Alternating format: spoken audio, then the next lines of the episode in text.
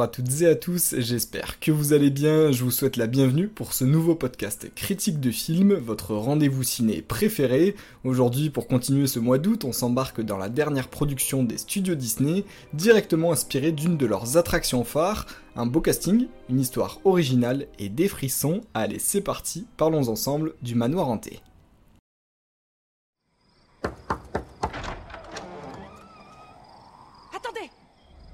Je dois vous prévenir avant que vous n'entriez dans le manoir. Ça pourrait changer le cours de votre vie tout entière. J'ai pas peur de quelques fantômes.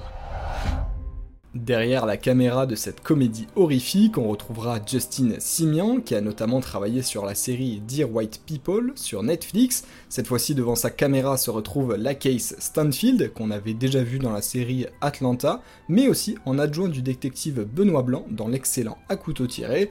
À ses côtés, cette fois-ci, l'indétrônable Owen Wilson, qu'on a hâte de revoir bientôt dans la seconde saison de Loki, mais aussi Rosario Dawson et Danny DeVito. Et comme je suis d'humeur généreuse, aujourd'hui, j'annonce aussi la présence de la récente Oscarisée Jamie Lee Curtis et de Joaquin Phoenix, un casting vraiment splendide, et il y en a pour tous les goûts tous rassemblés pour une histoire plutôt sympa dans laquelle on retrouve une femme et son fils emménageant dans un grand manoir qui semble être hanté. Ils font alors appel à plusieurs individus, plus spéciaux les uns que les autres, qui vont devoir faire équipe pour combattre un fantôme féroce prêt à tout pour revenir d'entre les morts. Ça fait peut-être un petit peu sérieux dit comme ça, mais rassurez-vous, tout est tourné sur le ton de la rigolade. La question reste quand même tout entière, est-ce que ça vaut le coup? Ce manoir est étrange. Ces fantômes n'ont absolument pas l'intention de s'en aller. La mort rôde dans tous les coins de cette maison. Fiche-nous la paix. Il y a tellement de gens ignobles dans le monde, c'est eux qu'il faut hanter. Amen. Tradition l'oblige, on va commencer par les points positifs d'un film dont il faut l'avouer, je n'attendais pas grand chose, et pourtant j'ai été agréablement surpris. L'histoire est entraînante, on est direct dedans, et ça mélange assez bien comédie, un peu d'horreur, mystère, énigme, et même parfois un côté drame. C'est inspiré de l'attraction du même nom de Disneyland, et c'est pas pour rien, on ressent clairement cet aspect entraînant, on se croit dans un train fantôme, c'est bon enfant, et ça nous donne le sourire. Euh, pour ouvrir une parenthèse sur les acteurs qui arrivent à nous faire sourire aussi, vous l'avez entendu tout à l'heure, le casting est 5 étoiles et tous jouent leur rôle à la perfection. Chaque personnage est écrit avec un caractère bien particulier qui amène un aspect différent au film, un ton différent et même un, style d'humour. Dans l'équipe, on retrouve entre autres un comique, une spécialiste des arts mystiques, un prêtre, et tous ont le droit à leur développement tout au long de l'histoire. Et quand il y a autant de personnages, c'est pourtant dur, mais ici c'est réussi. On s'attache à eux et ils arrivent toujours à nous divertir parce que finalement, on a le droit dans ce film à aucun temps mort et donc pas le temps de s'ennuyer. Dieu merci.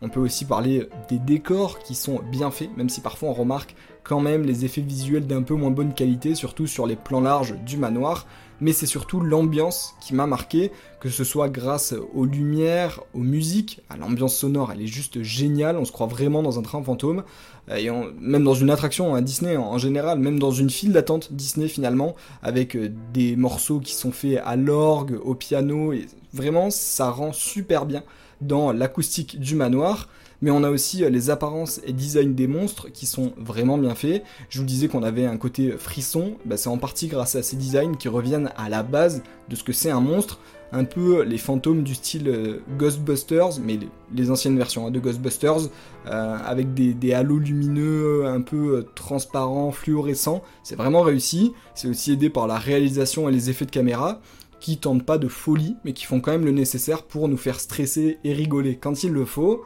L'aspect euh, mystérieux et enquête, eux, sont présents grâce à l'histoire qui est originale et réserve même quelques surprises, que ce soit dans les retournements de situation, mais aussi dans la présence d'un aspect dramatique et d'une morale sur le deuil et sa gestion. Et c'est avec ces éléments justement que le film et l'histoire arrivent aussi bien à séduire enfants et adultes. Tout le monde finalement y trouvera son compte, je pense. C'est un peu le genre de film comme les Jumanji qui respirent la bonne humeur et permettent de passer du bon temps. Et pourtant, le film aurait pu se permettre euh, de faire beaucoup moins au vu du casting, de la promotion autour du film, même si elle a été beaucoup impactée par les grèves des acteurs et des scénaristes, et même le genre en général, la période de l'année à laquelle il sort. Euh, ben là, on n'a pas que un ou deux moments qui marquent, et ça fait plaisir, c'est toute l'histoire bah, qui nous fait rentrer dedans. C'est vraiment un moment hors du temps qu'on apprécie, qui nous fait rire, nous émeut, autour de personnages très attachants. C'est rempli de second degré, donc les adultes pourront en plus profiter d'un humour encore plus décalé. Euh, quoi dire de plus? Oui, il n'y a pas de révolution ou d'éléments qui fait marque dans l'histoire du cinéma, mais pour un film doute qui se veut sans prise de tête, ça vaut beaucoup plus le coup qu'un film comme En eau très trouble, dont je vous ai parlé récemment sur la chaîne. C'est plus simple, et pourtant ça fait plus d'effet. C'est un peu le film euh, qu'on peut regarder à tout moment dans l'année, même à Halloween ou à Noël, euh, en famille, avec, euh, en mangeant des crêpes, par exemple. En plus, vous pourrez même y retrouver pas mal de références à l'attraction Disney. Si vous l'avez déjà faite, regardez bien les fantômes, vous pourrez les reconnaître. La réalisation aurait pu, en point négatif, tenter plus de choses, mais sinon, franchement, pour ce qu'on veut nous raconter et le postulat de départ, tout est parfait. Comme quoi, ça fait du bien, un peu de bonne humeur et d'humour de temps en temps. Ce manoir regorge d'âmes perdues, mais il y a toujours de la place. Pour une de plus.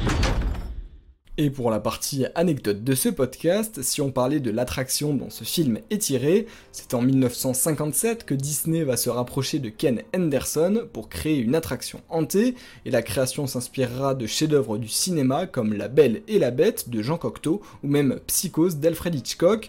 Des décennies plus tard, l'attraction est maintenant présente en Californie, en Floride, à Paris, à Tokyo et même à Hong Kong, même si pour ce dernier pays, elle est bien différente et moins basée sur des fantômes en raison des croyances culturelles de ce pays.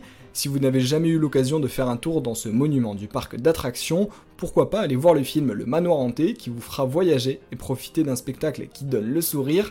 Pour ma part, c'est avec ce même sourire que je termine ce podcast. S'il vous a plu, n'hésitez pas à vous abonner et à le noter. On se retrouvera bientôt pour un prochain épisode et d'ici là, portez-vous bien.